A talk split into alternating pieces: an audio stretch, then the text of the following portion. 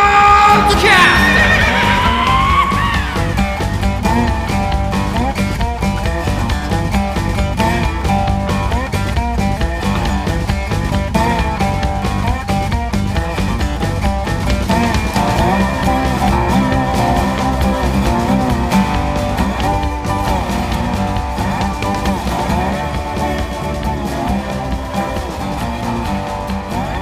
はいどうも、えーこんにちは、えー海外ブラックロード、えーポッドキャストですで今日ね俺の方もちょっとね最ここ最近ちょっと忙しいんですけどねで音源の方もねえー、っとちょっと忙しいのにもうちょっとあんまり撮ってなくてあこういう時こそあれですよってもうピンチいったもうふ不決定だと思って あで福江さんもちょっとたまたま今ね、えーお時間あるんで、えーちょっといついつ顔出していいかって尋ねてくれたら、まあ、快くいいですよとで産川さんもねまああの近辺に住んでるんで産川さんもついでについでに取っちゃおうと、はい、うんついでのそ部下う音です。源を稼ぐために、うんというわけで、はいえー今日来たんですけど今日ね2人にね共通点が、うん、はい何を話そうかって今ちょっと事前に話したんだけどはいあの、まあ、俺が、その、まあ、帰国、まあ、俺が旅の間かな旅の間から、えー二人は、あのータイのバンコク、まあ、タイ、うんタイと、うんえっ、と、北海道に行ってたっていうんでね、そうなんですよね、偶然。うん、ちょっとそのお話をね、えっ、と、していきたいと思うんですけど、まず、えっ、と、ブガトさん、はいはえっ、と、うんまあ、福家さんとはね、えーはいこれ聞いてる人わかるけど、俺と、その、しはい久しぶりに旅行ったのが、ルーマニア、ハンガリいはい。うーん、行ったんですけど、はいはいはい。ウブカダさんはもう、そのコロナになってから初めての海外ですよね。そうですね、はい。そう言われてみりゃそうでした、はで、なんでそのこのタイミングで行こうと思う、はいっていうのは、あの俺と福井さん行くときは、はいまだその72時間 PCR という、い。はいはい、 72時間はい PCR 検査ってさ、帰国前、あれってさ、3年後、5年後、もう笑われるようなレベルじゃないの、その頃から批判したんだけど、それで、俺と福井さんは一応、ワクチン3回打ってんのよ。はい一応帰国をまあルールさえ守ればいけるんだけど、はいウブカさん、ワクチンを打ってないわけじゃないうう一回も打ってないですね、はい。で、正直、ちょっと面倒くさいじゃないいやすでごいな面倒なんでこの時期に、あいいったいつ、何月なんですかい ?7 月10日に出国したんですけど、じゃあまだ帰りありますよね、面倒くさいのああ、は。もう面倒くさいんです。でもなんでここの時期行こうと思ったんですかあのまこまず固定資産税が、僕が買った時に不動産は固定資あ産税バンコクに不動産持ってますからね、うんできてなかったけど、うんそ3年ぐらい前にできちゃったんですよ。固定資産税が固定資産税日本みたいに、は逆にそれまでなかったんだ、い。なかったです。ほーで、そしたらそんな貧乏人とか困るじゃんって言って、僕友達に言ったら、うん、そしたら所得制限があって、うんこれ以上の人は、えー所所得税をあじゃあえっとじゃあえっとえっとじゅえっとなんだなんだ固定資産税を払うっていうルールになったらしいんですうね。ーん外国人は有無も言わさずそっちに入れ入れられるまあそりゃそうだね、えっ、と払うと。うんうん、だけど僕ずっと2年何ヶ月行ってないんで、うんその間ずっと追徴金が発生してはあ、なるほど、督促状も来てると,、その特徴特則上は、えーバンコクの、えーえーとそメールボックスメメールボックスに来てると、はなんかそれ考えると、はい勝手めんどくさいな。いめんどくさいっすね。うわ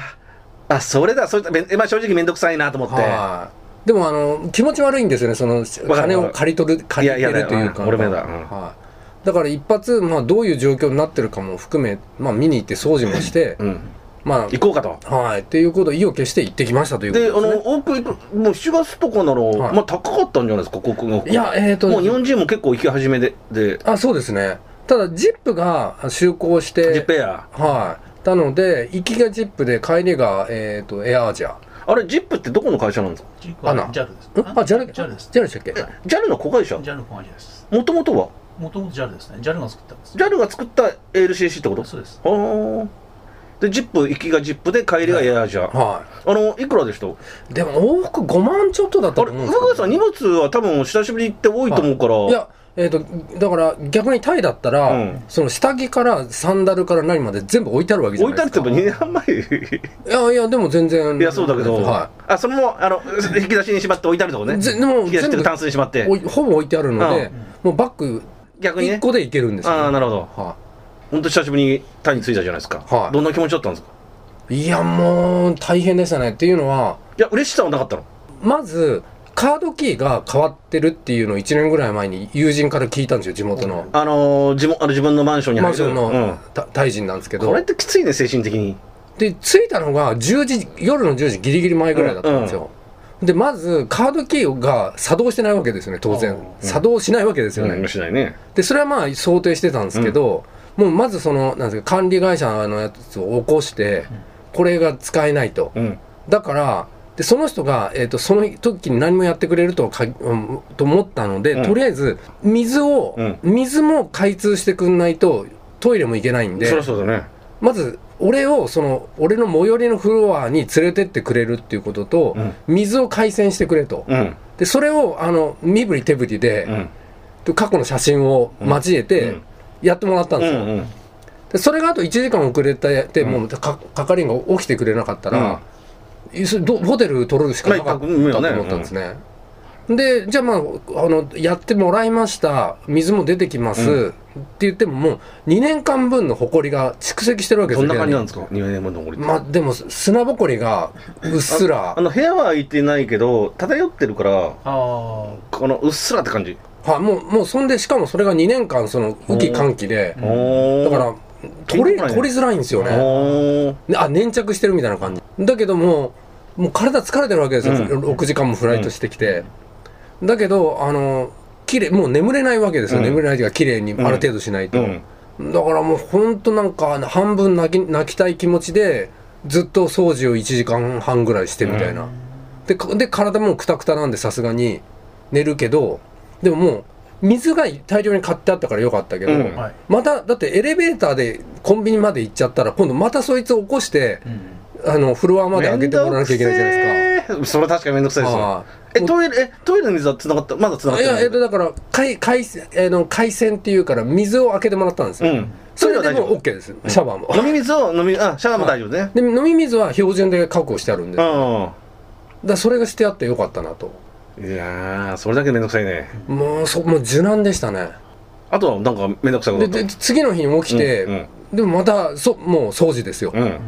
そっから2時間ぐらいじゃないでうすか、ん。次にカードキーをあのむあの直してくれるスタッフが出勤する時間以降にそのカードキー持って、うんカードキー、ま、なんか時期書き換えてくれて、はいはいはい。でこれしかもあの3つ持っててもう1個はあのその管理会社が預かってるから、うんまずそれ探せと、うん、そりゃそうだ。だけども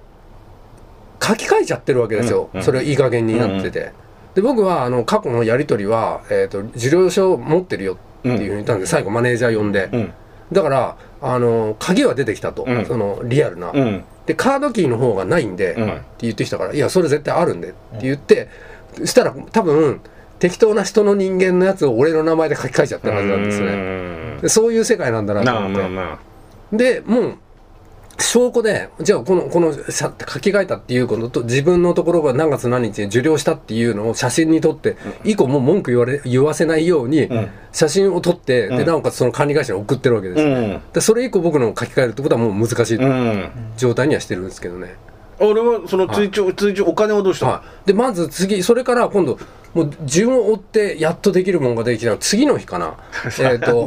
メールボックス今度開けたらパンパンに入ってるわけですよもう、もうやだなあこれ。でひとあの僕契約してない電話のえっ、と A- AIS え何でしたっけあのえ、え、アイアイス、AIS。 AI AIS 俺の、俺らのブラックロードファミリーのタイはい住んでるはい高田さんと明石さんが、えタイ語ペラペラでするのつはい詳しいから、はうん、ちょっとアルバイトで全部やってもらえばよかったのに、タイ語でいっぺんするよ。いやでもそれもあのわし仲のいい人あ知り合いがいいんだはいえっ、とうわ4カ国5カ国ぐらい喋る人いるんタイです人のよ方ですかいや、えー、と日本人なんです日よ、本人ただあの翻訳家なんですよね、うそのん。仕事が、うででこうそのなんですかまずよくわかんないけど中カテゴリー別いにやー分けて、うんでまたマネージャー呼んでこの書類はなんだこの書類はなんだとかって言って捨てていいのかって全部あの精査してもらってで特措条系とかは取ってでこれどこに払いに行ったらいいんだっていうかとにかく Google マップで教えてもらってもう本当にあの、まあ遊びどころじゃないじゃない。はいそれトラブルシュートするのになんだかんだ3日かかりましたね。丸々3日かかはって。で、その後何やってたのちょっと落ち着いてから。落ち着いてからはでももうあのあ、合計何日間いたんですか1ヶ月近くいたっすじゃあ、その間、結構、残りは遊べるじゃないですか。あまあそうなんですけど、うんただなんですかね向こうでインターネットやってフルーツを食ってインターネットやって夜散歩したり料理し食ってで夜そのはその仲のいいその同じ今度の、えーし人の部屋で飲むみたいなああす飲みニケーションがなんかすごい多かったですね。あまあまあまはい、それをであのあまりにもその生活が飽きてきたんで途中でホアヒンってわかりますかあ知ってますあの別なんでしょえ別あホあホアヒンじゃないすいませんいや、フォアヒーはタイです。あですね、あの王族が別荘を持ってるビーチリゾートがあるんですよ。あーえどの辺ですかえーちょタイちょっと南ですね。そうですねそんな遠くないですね。パタヤと反対側の電西車の方で行けるんで電車で行けます。電車でも行きますうんでファンヒに行ってたんですかフォアヒンは一回びあのなんだ飽きてきたんで、うんまあ、ビーチリゾート行こうかなと思ってうん行った、これ一人でそう行った一人行ったんですけど、うんやべえ俺全然ビーチリゾート興味なかったんだってことをそこで思い出しえてでもさはまあ俺は好きな俺は結構好きなのよはだけどさ宇賀さんだからさまあプうんールもついてるはいいいホテル泊まっはてそのデッキに座っはていパソコンやったりはい本読んだい、りはなんかそういうふうになんていうのそういうような優優雅というかはのんびりもできるじゃないい、まあそうなんです中にけどはどうせホテルのジムついてるしはい、でもそれだと、うん家と変わんないんですよねい家ってだってジムもあるでしもさでも綺麗な一応綺麗なの海海はえっ、とま平あらまあしい海まあいまやあ、そあうでもさ、まあ、あのそんなパいやパタヤみたいなもんですよねそうそじゃあ汚いってことあまあまあそうですねはいあ寒いとみたいに綺麗じゃないんだだからもうとっとと早く別荘に帰った方が、えせそれ何日なんですかその海一に泊しかいなかったですよ いやもうもうすぐ帰りたくなってあれだけどさあはいの女の子とかさはい友達とかいればまた別いでやそれはそれは話は別ですね、うんはまあちょっと一人でまあ海まあ俺ははい酒飲んだりしてんのもはまあ時間潰すけいどはもうた嫌になって一泊でい、はい、酒も飲まなかったですねそういえばなんかもう俺には合わねえと思ってあもバカと思ったん だはしょうがねえなそれもいとはいじゃあでそうなもんですよ変な話もうじゃあそれからまた暇になっちゃうじゃないバンコクでいやまあそうなんですけどでもそこでやっぱ一回リセットしたんで、うんまあその適当に通常の生活がに張りが出てきたみたいなああとあれか毎日顔に針を打ったりやっあー顔に入ってたんですかあのあのアキュパンクチャーってむ向こう向こうとか英語では多分言うと思うんですけど、うん顔に針をささることによってあの頭皮をとあの頭の緊張を緩めるみたいなのとあか日本だったらんないのえあん残んないですただ,、だけちょっとその時痛いだはい、ただ日本でもでやったらすごい高いんで、うーんであとまあもうマッサージ三昧でしたねぐらいあのさ、はいとりあえずあの、まあ、せっかく久しぶりにタイ行くんだから、いはそのその他の国は考えなかったのあえっ、とだから移動するのにうんあでもなんだかんだコロナで制限かけられるのも嫌だし、あその周り、まあ、特にね東欧とかさヨーロッパはもうなないような感じはい自由なんだけどはいまだアジアはあるってはいちょっとアジア制限あるからはいとりあえず動かないではい、でただタイに行ってびっくりしたのは、日本以上にバンコクなんかみんなマスクしてましたよね。うんうんしてますねはい、でも今はねもうあの制限も終わっちゃったからえなえあのなもんでうす今一応規則でどこどこはしろっていう規則があったからやってたんだけど、はいはいはい今それて撤廃されて、はうん、ちょっとやっぱりうん増えてきたらしいっていい、う、ううんん、自主的にやったあ感じですそうでですそうね。そううんだからその辺がびっくりしたっていうか、あんなつにだから東南アジアの人はさ好きなんでマスクはそうっすかでももうマスク会社儲かってしょうがないですねそんなに使ってくれりゃ。そうだよワクチン会社もまあ PCR 検査の、ね、検査キットを作ってるとこはすげえ儲かると思いますそよ。うそうでドイツの方の PCR のがあの PCR やってるところ一応閉鎖したよね日本人がやらなくなったからああ、そっかそっか。あそうなんですか。結局世界俺もポーランドとか行ったんだけど、うんほぼお客は日本人か中国人なのよ、うんなんで世界中そんな帰国前 PCR とかやってる、もうバカなことやってるのないから、はでも日本が一応なくなったんでい、日本なくなったんいですかやう久保田さんはあるああ打ってああそうか打って人はおはいなくなったから。そうやってけどはもうそのワクチン打ってない人いも、はあのワクチン打たせたいじゃん、政府は。そうですねアホみたいにはい余ってるし。いはいだからでもな、どのくらい先か分かんないけども、もうそれもなくなると思いますよ。うんで、PCR の検査のあれも、もう儲からなくなるから、もう多分閉鎖して、うん日本人のお得意先なくなったから。うんだって俺行ったポーランドも俺はもうもうほぼ日本人しかいなかったもん。うんあの入国するのに、うんあのータイ入国するのに PCR 検査の検査必要ですよっていうことになってたんですよ僕がえっ、ー、と、ウブカさんの場合は、はいうんだけど見ないんですようんっていうのはあれは日本がそういう PCR の入国に制限かけてるからうちもやりますよっていうパフォーマンスだけであっうんてうんうん結局あの入国審査見てないしなるほど。じゃあどこが見てんのかっつったらあのえ飛行機のチェックインのカあ、ウンタなるほどーね。うんもう。それだけのために1万な何千アホらしいよもね払ってうてん時間、多くの人が時間使ってるわけじゃないですか、うん全く究極の裏だよね。ああ本当無駄だなと思ってで、その帰りを何、えー、とバンコクの病院行って、で PCR 受けてえー、とあの時はまだ72時間 P- 72時間前もあったからそれだけでよかったの、なそれだけでいいですはいだけどマイ,、えーマイ SOS SOS ははあの俺はブルーになんないですねなならないんだなんないですね。あのワクチンじゃあちんと打ってないかじら。ゃあ違うレーン並んで並んでそうそうそうそうはいじゃあちょっとだけ手間があるんだちょっとだけがどのぐらいの違いかわかんないですけ羽田ど。でした何タです。ああのよかった羽田じゃなくて2キロ ,2 キロ2キロ歩かされるあ、なんかカルロスさんのレポートによると俺に。聞いては地獄のい。はいはいでは成田もちょっと、ま、待つ感じい。あそうですね。で、またあれがこうぐるぐるぐるぐる変な風に回して、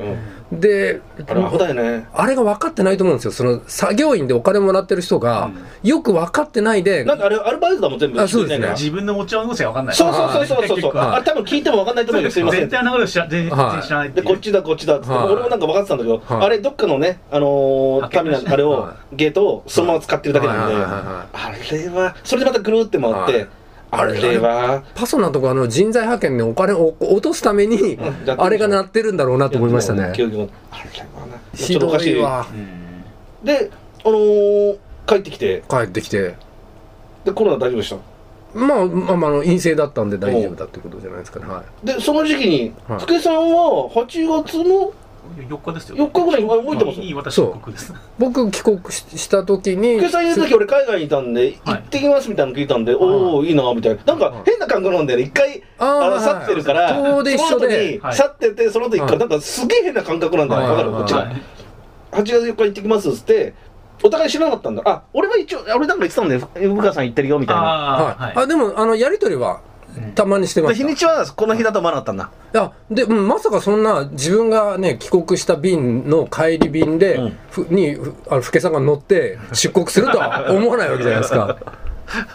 あ。エアアジアで。あれ、なんだっけ、今、ちょバンコなり覚えてないけど、たまに空港でさ、まあ、降りるじゃない、はい飛行機から降りる。で、向こうから乗る人いるじゃない。はいで、なんなんだっけ、ああーの、透明のなんかガラスはいはいはいだはいけで区切られてるとこあるじゃない。はおっき大きくない空港だよね、大体ね。はいそれで、そこでばったりはいあったら面白いよね。面白いです ね。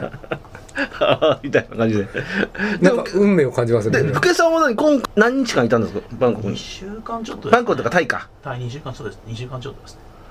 なんか今までの俺の福井さんのイメージって、タイ2泊3日とか、1泊3日とか、2日3日みたいな弾劾のイメージあったんだけど。弾丸は働いてる時やってましたね。最短の30時間ってのありましたけど。で、今回、なんでまた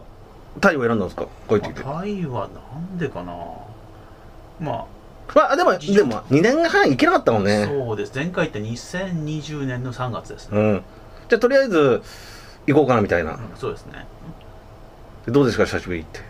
いやー、結構なんというか、あの、閉まってる店が多いなっていう。 閉まってるそれは思い何が閉まってるのますいや、もうお店とか結構閉まってるの多いんですよ。レストランとか。カオさんとか8割ぐらい閉まってますね。あマジですか。はい。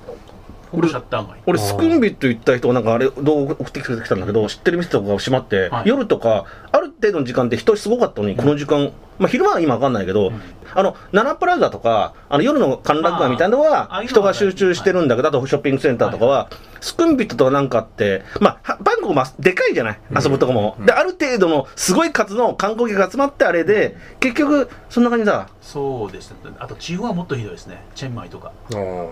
あ、そチェンマイならホテルとか土産物屋とかそういうのもほとんど閉まってます。う。え、じゃあ、観光客の姿はちらほらって感じ。ちらほらですね、地元の人向けの店はまあやってるんですけど、うんそれ以外の観光客に慣れてる店は、まあ、大体閉まってますよね。じゃあツアーとかは地元ややってる地元から発するツアーあるじゃない、はいああいうのも結構やってないかった地り元からすると地元の発するっていうか地元でツアーなんとかツアーあーなんなあーんどこどこ行くツアーみたいなのあるじゃないあーあのあの観光客が、そうそう観客行くそれも結構閉まってる方が多いですね。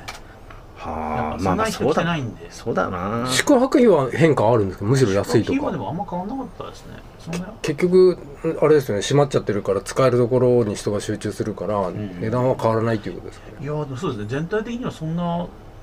高額なとこ泊まってないですけど、そんな高いって感じなかったですね。あれこれからも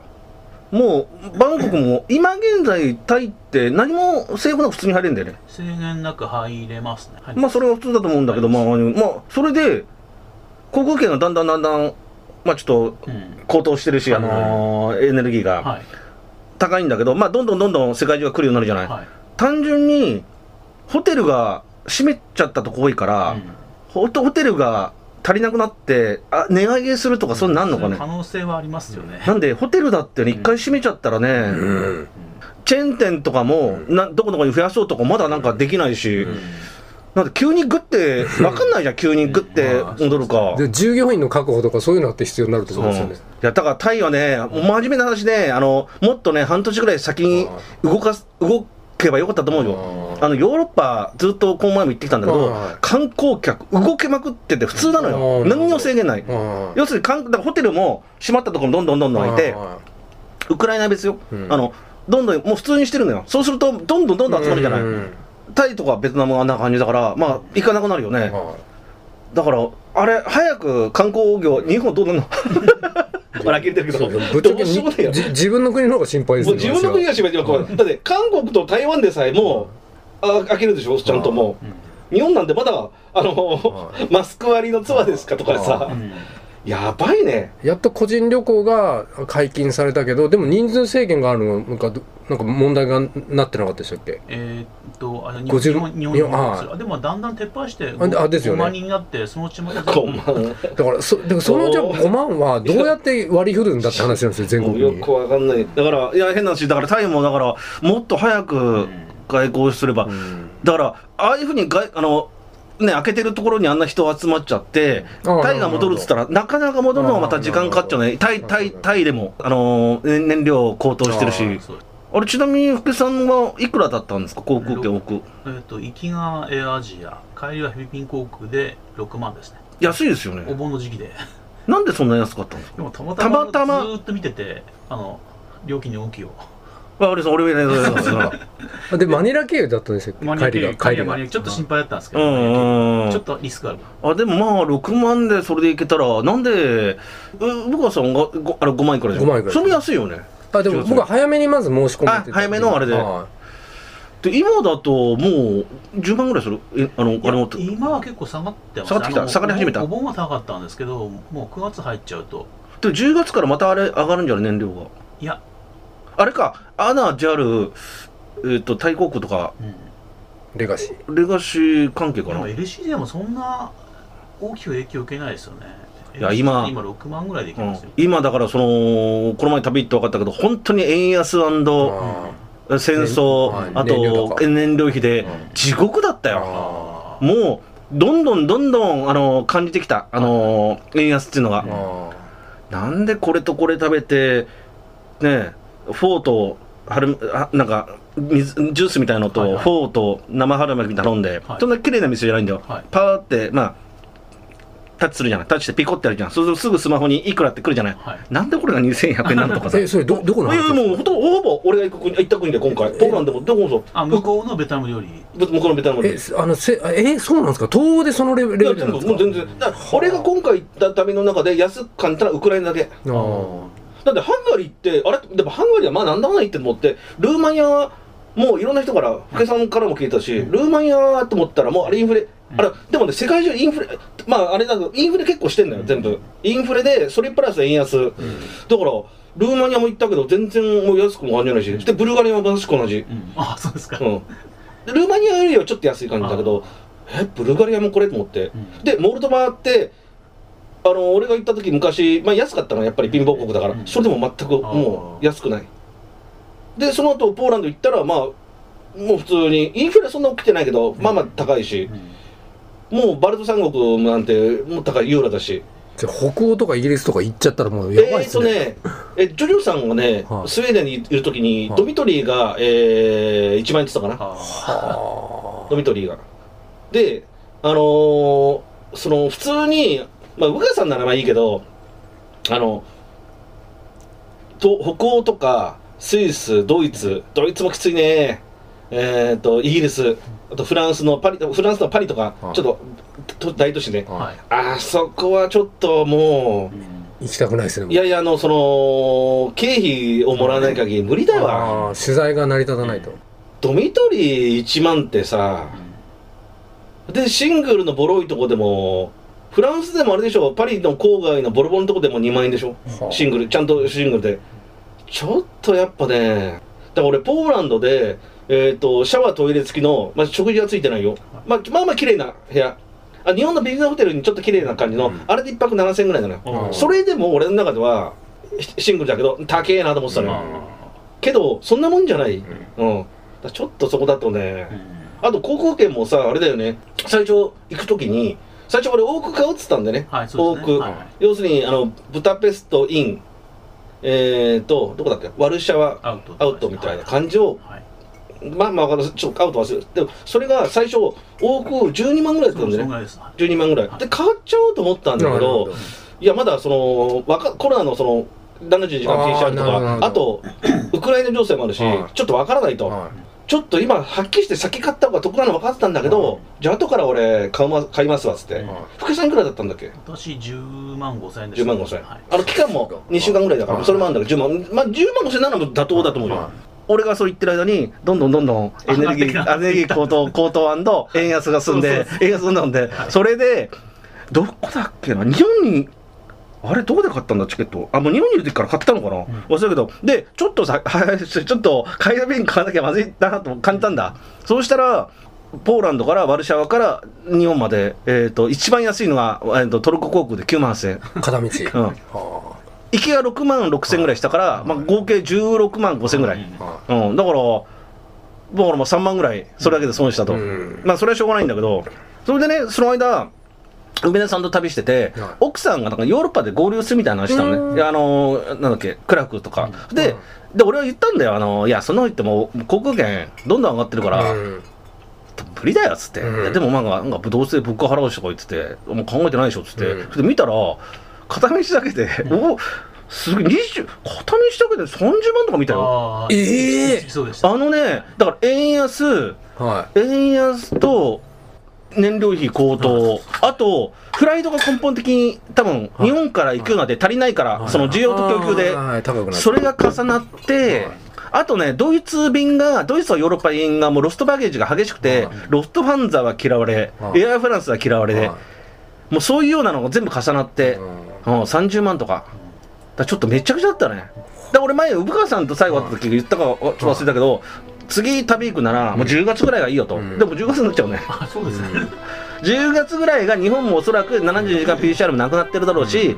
エネルギーの、でももう、あでもエネルギーの高騰は収まらないし、円高は、円安は、さらに進むんじゃないですか。さらにするのかね。そうなるとさ、10月はダメだ、もう来年だな。うん。そうあの、ふけさんのボクシング、ボクサーのあれ、チャンピオンに会いに行った。あ、 そうだ、あその話はそれ あで。で、聞きたいんですけど。あはの話を、あの、それたんで。で、あ、ちょっとじゃあ一旦飛びますか。い。うん。じゃあ第1話は。うん、大丈夫。はい、もう同じ。